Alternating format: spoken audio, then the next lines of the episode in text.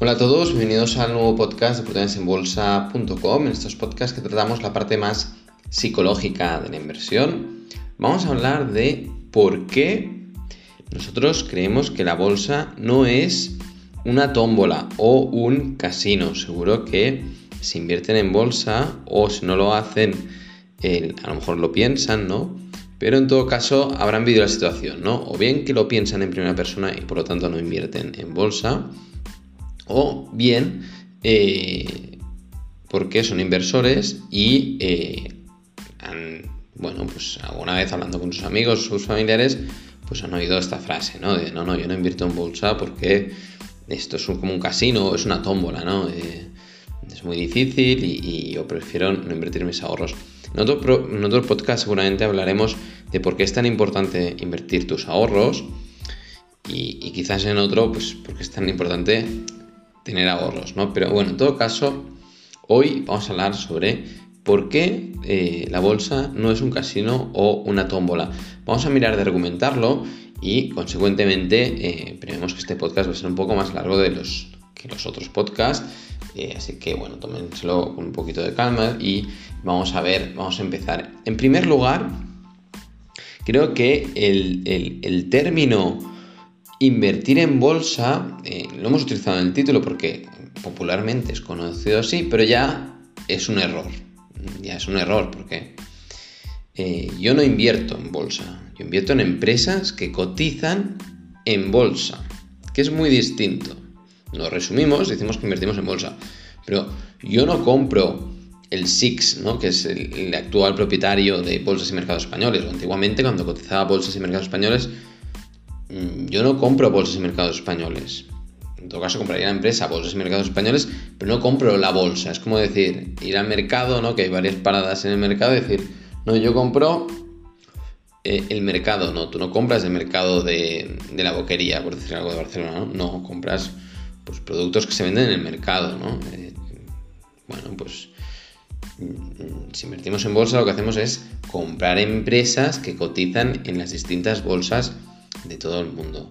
Esto en primer lugar, ¿no? Porque lo que realmente estamos haciendo, y esto es, clave para entender todo el podcast y para entender la inversión como tal y garantizar o como mínimo eh, disparar al alza las probabilidades de éxito en esta actividad, es entender que realmente lo que estamos haciendo cuando invertimos en bolsa es invertir en una compañía. Invertir en una compañía de la misma manera que lo podemos hacer cuando esta compañía no cotiza en bolsa.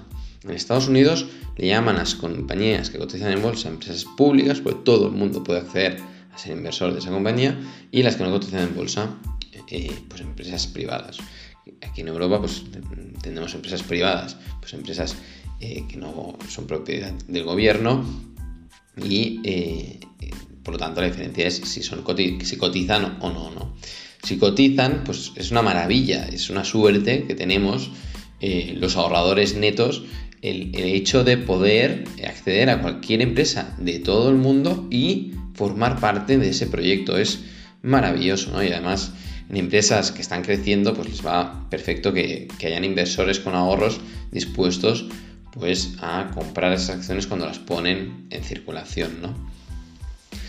Eh, siguiente paso, ¿no? Eh, ya hemos dejado claro qué es invertir en bolsa, bajo nuestro punto de vista, y que de quedar claro, debemos tener claro qué es invertir en empresas, en empresas de la misma manera que lo, podemos hacer en empresas no cotizadas, y luego vamos a ver por qué, eh, de, qué depende la cotización, ¿no? Porque muchos, pues, a, a la que piensan en bolsa, piensan en volatilidad, precios que suben y que bajan y que nadie entiende, nadie sabe qué está pasando, ¿no? Y la verdad es que, ya lo han dicho grandes inversores de la historia, a la mayoría de los inversores les iría muy bien que las empresas en las que invierten no cotizaran, porque sus resultados serían mejores, no sufrirían tanto, para no decir que no sufrirían, y, serían, y obtendrían mayores resultados. Imagínense que usted tiene un piso o una casa que quiere vender y se subastara y, y entrar en subasta. Si nadie la compra, si nadie la compra ese día de cotización, ¿qué vale esa casa? ¿Qué vale? Claro, se desplomarían los precios, habría una volatilidad de los precios de, la vivienda, pero como no entra en subasta y, obligatoriamente no sabe vender ese, en ese momento de la transacción o de encontrar contrapartida en ese momento, como si pasa en la bolsa, que es una subasta constante de acciones que hay en circulación, hay contrapartida. Cuando las acciones caen, en general, ¿no? hoy los índices bursátiles están cayendo y los periodistas de los medios eh, especializados empiezan a dar argumentos que yo en particular me río de los argumentos que, explican, y empiezan a decir por qué caen las acciones. Pero lo que nadie piensa es que detrás de esas caídas hay gente que está comprando, porque eh, es una transacción, unos venden y otros compran. ¿Quién tendrá la razón? Bueno, a ver, si bajo nuestro punto de vista, cuando nosotros tenemos, nosotros cuando nos vamos de compras en oportunidades en bolsa especialmente, ¿cuándo nos gusta más hacer compras? Pues cuando hay caídas, porque tengo la misma empresa más barata que el día anterior y que el mes anterior, es magnífico, ¿no? Así que relativicen mucho las noticias, ¿eh? Pero bueno, ya, hemos hablado en otro podcast de este tema.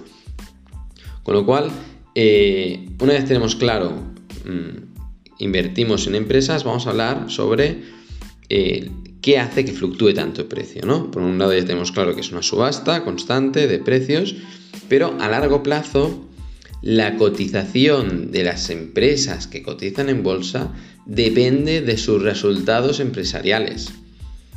Si una empresa cada año vende más, se hace más grande, llega a más mercados y obtiene mayores beneficios de ahora a de aquí 10 años, ¿por cuánto va a cotizar? ¿Cuánto va a valer esa compañía? ¿Más o menos? Es muy fácil, ¿no?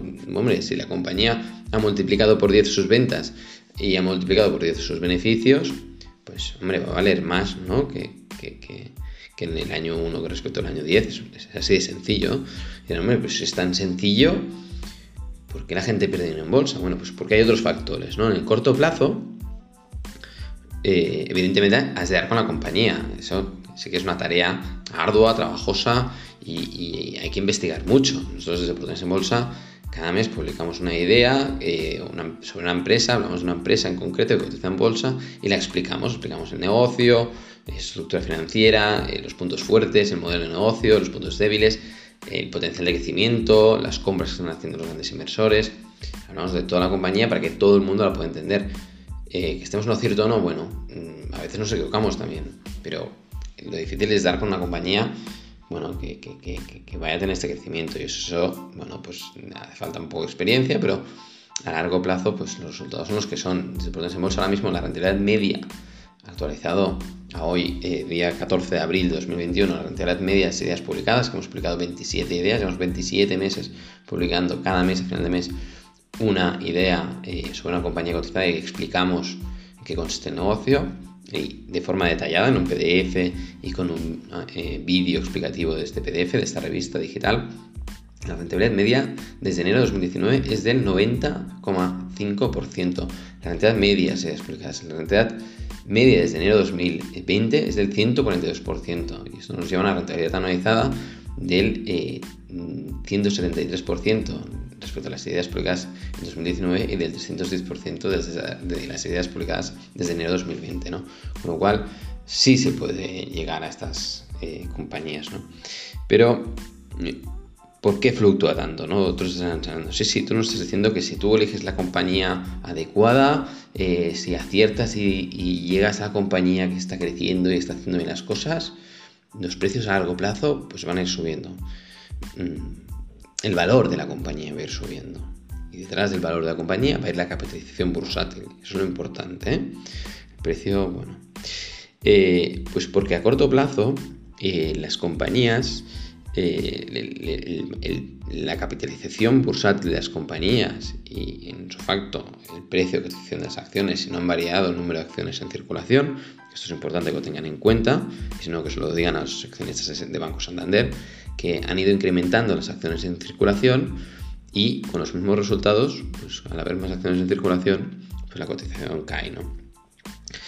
Eh, dependen principalmente de los resultados en el corto plazo, eh, dependen de los resultados de la compañía, de las expectativas de crecimiento de la compañía y de las emociones de los inversores. Estos tres factores son, bajo nuestro punto de vista, y el mío particular como, fundador y director de Prudence en Bolsa, los tres factores que más afectan a la fluctuación de los precios en corto plazo. A largo plazo, mmm, valor y precio siempre hay muchos momentos que van de la mano a largo plazo. Pero en el corto plazo esas fluctuaciones que vamos viendo en los precios pues dependen de estos tres factores. ¿eh? Resultados de la compañía, expectativas sobre la misma y emociones de los inversores. Emociones de los inversores de esa empresa en concreto y del conjunto de mercado. Porque sí que es cierto que cuando los índices caen, caen todas las acciones porque se ha demostrado, ya cuando Dow Jones eh, inventó el índice Dow, eh, el índice industrial y el de transportes a principios del siglo pasado, lo inventaron como indicador económico, ya que se ha comprobado que cuando todas las acciones pues, empiezan a caer, eh, tiene una elevada correlación con eh, el crecimiento del Producto Interior Bruto, los periodos de recesión y, en consecuencia, los resultados empresariales del conjunto de las empresas, ¿no? Porque, bueno, si periodos de recesión, pues todas las empresas van peores, con lo cual también estos eh, índices cuando empiezan a caer, pues caen todo, con todas las compañías, ¿no? Hay un efecto dominó. Y dirán, bueno, pero si en el corto plazo fluctúan tanto, es imposible ganar dinero en bolsa. Bueno, si no estamos sentaditos, quietos y sabemos cuándo comprar y cuándo vender, mm, lo, importante es elegir bien la compañía, ¿no? Y ahora vamos a poner algunos ejemplos, porque eh, vamos a poner algunos ejemplos de empresas que hemos publicado durante estos últimos 27 meses eh, dos años y un poquito más mm, desde oportunidades en bolsa y vamos a comentarlo. Y también vamos a ver empresas que no hemos explicado en oportunidades en bolsa, que no hemos publicado de inversión, pero que también creemos que son un buen ejemplo. ¿no? Mm, vamos a poner estos ejemplos, podemos haber puesto infinitos, ¿eh? vamos a elegir alguna compañía para que, que, me entiendan. ¿no? Vamos a empezar con Spotify. Spotify eh, la publicamos en mayo 2019 eh, vamos a elegir empresas en general que todo el mundo conozca. ¿eh? Spotify, yo creo que la mayoría de los oyentes eh, la conocen. Es más, muchos de vosotros estáis utilizando esta compañía para escuchar este podcast.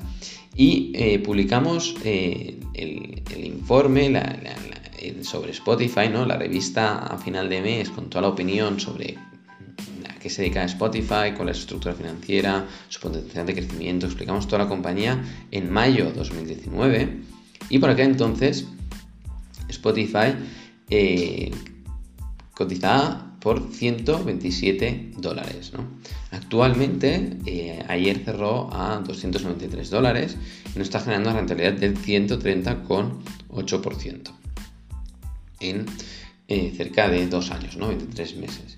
Es una rentabilidad muy buena, pero es que, ¿por qué nos está dando esta rentabilidad? ¿Por qué creamos esa compañía? Spotify es una compañía con lo que se llama eh, amplias ventajas competitivas. Es decir, eh, si tú piensas en una plataforma en streaming a nivel mundial, la líder es Spotify. Nadie lo duda. Es, que tiene la mayor cuota de mercado. Y había indicadores en aquel momento. En aquel momento Spotify, si mirabas respecto al año anterior, habían caído las acciones cerca de un 50%. Eh, ¿no? Ya habían cotizado por más de 200 dólares anteriormente y eh, habían caído. ¿Por qué habían caído? Pues no lo sabemos. No puedo, nosotros no podemos saber cuáles son los sentimientos de los otros inversores, si tienen miedos, porque hay mucha gente que a la que ve que sus acciones están perdiendo valor y están empezando a perder, venden. Y, es un, proceso súper natural. La gente está nerviosa cuando ve caídas en el mercado de acciones y, realmente es un momento ideal para irse de compras, ¿no? Pero bueno, la gente tiene este sentimiento, hay que superarlo, es difícil, ¿eh? Todos lo hemos pasado por eso, pero bueno, eso depende de la, formación en, inversión, la experiencia y, bueno, poco a poco, pues de irse formando, ¿no? Spotify eh, empezó en 2018 cotizando 165 dólares, llegó a los 100, casi 200 dólares y llegó a cotizar por 110 dólares, ¿eh? eh con lo cual eh, la caída espectacular que tuvo a finales de 2018 y luego entre 2018 y 2020 pues se mantuvo un rango entre los más o menos, ¿eh? 50 dólares y los 110 dólares. a nosotros Spotify nos encantaba, nos encanta y, nos sigue gustando. ¿Por qué nos gusta? Porque no vemos el final de esta compañía. Es una compañía que ha venido para quedarse, que sigue manteniendo unas ventajas competitivas muy grandes y que ahora mirando los, resultados anuales vemos que eh, sigue creciendo en, usuarios, ¿no? el, total de usuarios activos en el cuarto trimestre de 2020 era de 345 millones de usuarios activos. España tiene 40 millones de personas. 345 millones. Hay 155 millones de personas que son suscriptoras premium de Spotify. Cuidado, de 155 millones de personas. Es que estamos hablando de un volumen de clientes espectacular, ¿no? Con lo cual, eh, los números son, son los que son, ¿no? Y, si miran las estadísticas, mm, verían que la mayoría de. El 70% de los podcasts que se publican en España se escuchan vía Spotify. La mayor parte de la música que se escucha, más del 70% también se escucha en streaming, también se escucha vía Spotify. Y han habido competencia muy grande, como era Amazon o Apple, que intentaron entrar en, el negocio y no consiguieron eh, ganar a Spotify. ¿no? Y esto nosotros lo explicamos en el informe porque era un indicador de eh, ventaja competitiva porque habían ganado la guerra, ¿no? Lo habían intentado otros competidores y no lo habían conseguido, con lo cual eran el ganador, el líder, y con un crecimiento muy bueno y una política eh, de empresa que también nos gusta mucho eh, y, por lo tanto nos, estamos muy cómodos con esta compañía. ¿Qué hará el precio en el corto plazo? No tenemos ni idea, absolutamente ni idea. ¿Y qué hará en el largo plazo? Hombre, pues todo dependerá de la compañía. Estamos invirtiendo en una empresa que se llama Spotify, pues dependerá de si sus resultados siguen creciendo a este ritmo, de si consiguen eh, generar beneficios, que por el momento les está costando un poco. Eh, bueno, habrá que irlo viendo, ¿no? Eh, si somos cortoplacistas, pues claro, podemos salir, pero si estamos pensando que Spotify lo van a seguir escuchando nuestros hijos y de aquí 20 años se va a seguir escuchando, pues mejor no salir de esta compañía, porque luego hay historias maravillosas como, Microsoft o Johnson Johnson o, empresas que ya muchos años con nosotros, que el inversor que se quedó ahí quieto porque vio claramente que era una empresa que había llegado para quedarse, porque tenía unas ventajas competitivas que iban a ser muy difíciles de superar, porque claro, ahora quién es, ¿no? ¿Quién es el inversor o, emprendedor que dice, no, voy a hacer voy a montar una empresa que va a ser la competencia de Spotify y me voy a comer Spotify? A ver, quién es el, bueno, no sé, hay que ser muy valiente, ¿eh? porque Apple y Amazon lo han intentado y no lo han conseguido. Yo me buscaría otro negocio, ¿no? Pero bueno, cada, uno es libre de elegir lo que quiera. Eh, y, bueno, luego pasan las cosas que pasan, ¿no? Johnson Johnson, por poner un ejemplo, ¿eh? de compañía que hace 51 años en que cotiza en bolsa y, y Johnson Johnson en los años 80 precios equivalentes cotizaba un dólar por acción y ahora está por 160 dólares por acción. El, que, el que no se ha movido, el que invirtió en Johnson Johnson le ha dejado como inversión de su vida, pues estará, bueno, pues le habrán ido muy bien las cosas. Y, lo único que tenía de mirar es Johnson Johnson sigue con ventajas competitivas amplias, sí, pues sí, va a tener años más buenos, años más malos, pero bueno, mm, si la facturación crece, Fíjense, eh, Johnson Johnson ya ahora ya estamos hablando de otra compañía que en este caso no hemos publicado en oportunidades en bolsa, no hemos hablado de ella en ningún momento. Johnson Johnson en 2008 eh, tenía unas ventas, en 2006 unas ventas por acción de 17 dólares, en 2008 mm, de unos 22 dólares por acción, las ventas, ¿eh? y ahora mismo de unas ventas de unos 30 dólares por acción. Eh, la cotización de la acción ha pasado de los 47 dólares en 2008, luego cayó, en 2008 también cayó como todas hasta 37 y ahora mismo está cotizando por más de 150 dólares. El precio ventas se ha disparado porque también ha entrado mucho dinero en circulación y ha pasado de 2 a 5. ¿Compraría ahora Johnson Johnson? Hombre, un precio de ventas 5, una empresa que creció tanto, que tiene un crecimiento tan lento, pues quizás no en 2008, no, en marzo de 2009, cuando hubieron caídas, ¿no? que había pasado a cotizar de cerca de los 50 dólares por acción a cotizar por, por 37 y el precio de venta se da 1,67, bueno, pues si yo quería una empresa mm, conservadora, con un crecimiento lento, pero con ventajas competitivas que las mantiene, pues será muy interesante para entrar. Ahora está cara, ¿no? Pero para que vean la reflexión. La manera de, entender las compañías. Eh, sigamos otro ejemplo que también hemos publicado en Oportunidades en Bolsa, que ahora últimamente está un poco de, moda en, el BME Growth, en las bolsas de mercado españoles de crecimiento. Eh, anteriormente en el, MAP, el mercado alternativo bursátil, es la Luz. la Luz es una compañía que sí publicamos en, el informe junio 2020, hace eh, algo menos de un año, hace 10 meses. Eh, y eh, hablamos de esta compañía porque es una compañía que nos fijamos en la empresa. Nosotros no, decidimos una empresa para invertir en ella por el, movimiento de precios que ha hecho. Nosotros entendemos perfectamente los gráficos, la fluctuación de los precios, los, soportes, las resistencias, mm, eh, las, figuras de doble suelo, hombro, cabeza, hombro, lo entendemos todo, pero no decidimos nunca por lo que está haciendo el precio. Es más, si hay caídas nos llama mucho más la atención que si hay subidas, porque, bueno, para nosotros son descuentos. De ver el mercado, ¿no? Hay quien le gusta ir mm, de compras al centro comercial, pues a nosotros nos gusta ir de compras pues, por las bolsas de todo el mundo. Y cuando vemos una compañía como La Luz, ¿no? La Luz es una empresa que sus tres fundadores, eh, Carlota Pi, Ferran Nogué y, Uriol Vila, eh, están haciendo un trabajo eh, muy bueno. Ya en otros podcasts ya los felicitamos, en el informe también los felicitamos, pero solo reciban los suscriptores de, la zona privada de pertenencia en bolsa. Y en nuestro análisis, pues bueno, veíamos una empresa con una política de empresa muy buena, con una idea de negocio buena, bien ejecutada.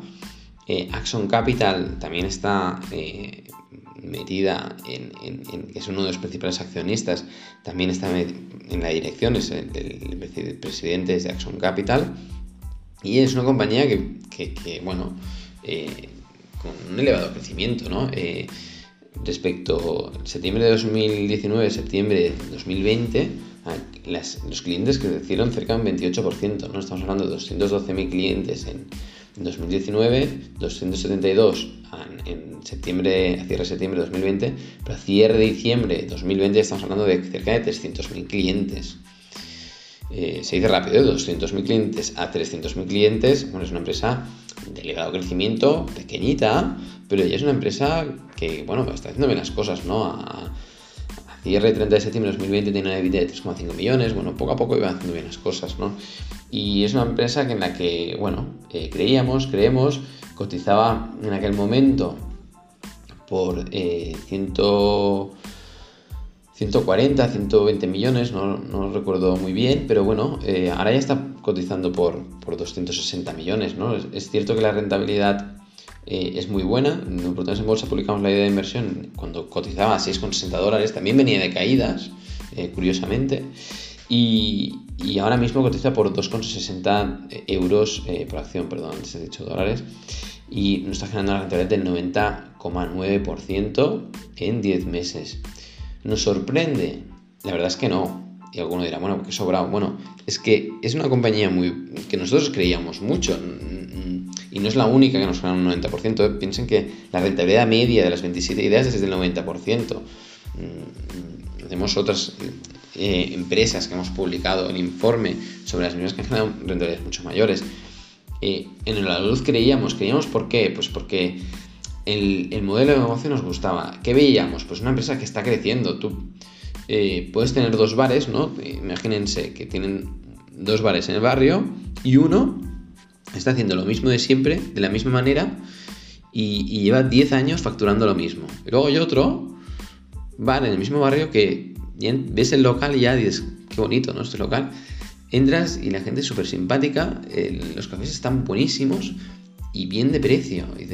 ¿Qué le va a pasar a este local? Pues que va a empezar a vender más y ves que cada, cada semana hay más gente en ese bar nuevo. Bueno, pues porque está haciendo bien las cosas.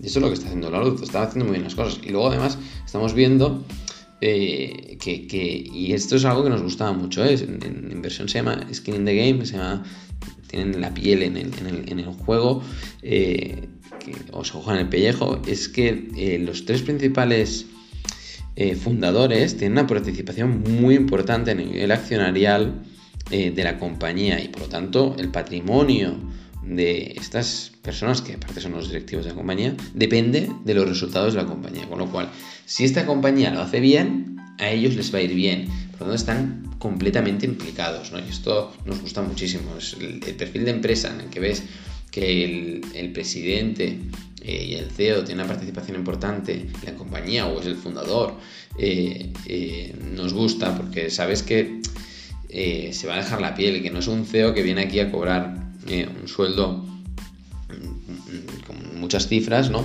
Y, está una temporada ahí ganando dinero e irse, ¿no? son personas pues implicadas, muy implicadas en el proyecto y, que creíamos, ¿no? Y creíamos en el proyecto, de momento nos mantenemos en este proyecto y, bueno, a lo mejor saldremos de algún tiempo, ya lo veremos, lo hemos de decir, por el momento nos mantenemos en una duda, sin problema. Eh, pero bueno, ya, llegaremos a las conclusiones de cuándo salir, ¿no? Cuando veamos que les va a costar más crecer o cuando vemos, digamos que hay otras inversiones con mayor potencial de crecimiento y menos riesgo. Pero ahora mismo, pues bueno, entramos a buen precio y, veremos qué pasará con la luz. De momento nos mantenemos dentro de, esta compañía, pero fíjense que estamos hablando de compañías y el precio de, de la luz había caído hacía poco y no habían técnicos para decir, no, no, ya está en tendencia alcista. No, tendencia alcista nada no había nada de tendencia alcista. No, lo que veíamos que capitalizaba por 127 millones y, si tenías 10 millones podías tener el 10% de la compañía. Y ahora, bueno, pues en cambio de 10 tendrías 20 millones en un año.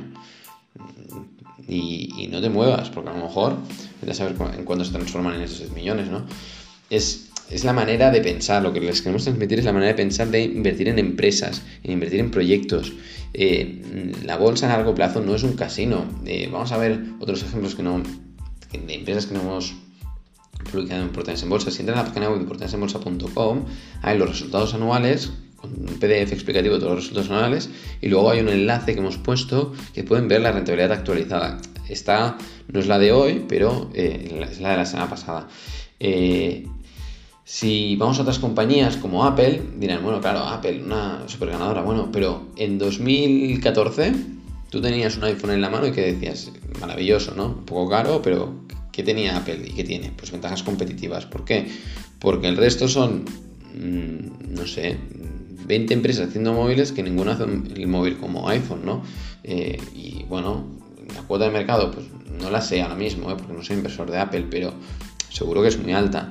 Eh, ¿Cómo evolucionó la acción de Apple? Bueno, pues en 2005 eh, valía eh, dólares equivalentes, por seguro que no ha habido splits y demás, un dólar con 35, 1,35 dólares la acción en 2005 y ahora está pues, pues más de, de, 130 dólares la acción. bueno, es que claro, si miramos ratios ventas, ¿no? En, 2000, en 2012, pues vendían, tenían ventas por acción, ¿no? El total de ventas dividido por el número de acciones de circulación, daba unas ventas de 5 dólares por acción, ¿no? Y cotizaba pues 18 dólares, nos daban precio de de 3,4. ¿Qué pasa? Que la compañía, aunque parecía imposible, ¿no? En 2012, 2014, que estaban vendiendo muchos iPhones, han seguido vendiendo más. Se han ido metiendo en el mercado, vendiendo más iPhones, vendiendo más más eh, Max. Y eh, ahora mismo, en 2020, a cierre de 2020, las ventas por acción son de 17 dólares. Sí que es cierto que el precio de ventas se ha disparado mucho, muchísimo, y ahora está pues, a un precio de ventas de 7,8, ¿no? Es un precio de ventas muy elevado. Eh, pero la evolución de la compañía ha sido, si buscan los resultados, pues ha sido muy clara, ¿no? De 2007, que facturaban había un precio de ventas que no llegaba a un dólar, a los 5 dólares en 2012, a los 10 en 2017 y a los 17 en 2020. ¿no? Es decir, las ventas han ido eh, creciendo año tras año a distintos ritmos y habían años que no hacían tan rápido como otros, pero han ido creciendo. Es decir, que los resultados de la compañía a largo plazo han ido más, la cotización de la acción ha ido más y las fluctuaciones de expectativas pues han ido variando, ¿no? En 2007, que, había mucha euforia en el conjunto del mercado, había un precio de ventas de 5,6, eh, luego se ha mantenido más o menos, luego cayó hasta un precio de ventas en 2008 de 1,6, de 1,6, con lo cual pasó de, de 5,6 a 1,6 y la acción pues cayó de más de 6 dólares por acción a, a 2,6 dólares por acción en 2008, fíjense la fluctuación, ¿eh? cómo cayó la acción. ¿Qué hacemos en esas caídas? ¿no? Estábamos a 6 dólares, hemos comprado en Apple y, cae a, a 3, 2, 2,60 dólares la acción. ¿Qué hacemos? Hombre, analizar la compañía. Si la compañía es buena, creemos en ella, son ofertas, es momento para comprar más. Y luego, pues la compañía se mantuvo más o menos un precio de ventas de 3, todo este, eh, durante prácticamente 10 años, y ahora se ha disparado últimamente, ¿no? También por la inyección masiva eh, por parte de los bancos centrales. Les invitamos a que se miren los balances de los bancos centrales, que se miren la M1 mono, el dinero en circulación, porque es espectacular. Eh, y, bueno, eh, vamos acabando el podcast porque está alargando mucho, pero un poco para que lo vean, ¿no? En cuanto los resultados empresariales son buenos, pues las compañías se van al alza. Luego hay periodos, vamos a ver Microsoft y así acabamos. Microsoft fue una compañía de elevado crecimiento en los años 90 eh, con Windows y demás, y, pasó de cotizar por 1,6 dólares a cotizar por 35, burbuja.com en el año 1999-2000, y luego lo que pasó es que estuvo estancada, ¿no? Un tiempo, estuvo eh, el año 2000 al año 2010 estuvo estancada en rango de precios, entre los 25 dólares y los 15, y luego ahora se ha vuelto a disparar la alza eh, hasta los 200 dólares. Si vamos a ver las ventas, veremos que han, ido a la par, es decir, que las ventas de Microsoft, eh, si en 2007 eran de 41.000 millones, ahora son de 153.000 millones de dólares, las ventas de Microsoft. Eh, claro, si una empresa pasa de facturar 40.000 millones a facturar 150.000 millones, lo normal es que el precio suba. Eh, puestos a elegir entre dos empresas iguales, ¿cuál elegirían? ¿La que hay unas expectativas, una previsión de que sigan creciendo los ingresos, es decir, las ventas y los beneficios, o de la otra que se van a mantener igual. Hombre, puestos a elegir, me quedo con la que van a crecer los, las ventas, porque si se va a quedar igual, la compañía va a ser igual de pequeña o igual de grande de aquí a 10 años, el valor de la misma no va a variar. Y si no han renovado mm, mm, sus productos, su maquinaria y, su, y han mantenido sus márgenes de sus ventajas competitivas se han mantenido, el valor de la misma va a tender a la baja, ¿no? Con lo cual, eh, es, sobre todo análisis empresarial la inversión en bolsa. Hay todo un... No sé cómo explicarlo, ¿eh? pero hay, hay mucho ruido en la inversión. Hay, eh, bueno, muchos intermediarios financieros que están fomentando la inversión a corto plazo, dejen de lado, eso no es inversión, eso es especulación. Mm, bueno, eh, ahí sé que se parece mucho más al casino, ¿eh? eh eso déjenlo de lado. Mucho análisis técnico que, bajo nuestro punto de vista, y que lo entendemos, excesivo para inversor de largo plazo. Si mm, aquí nada de aprender a invertir en bolsa, pues lo suyo es que aprenda a leer un balance unos estados financieros, eh, entender, entender los negocios. Al final, si entiendes el negocio, eso es lo más importante.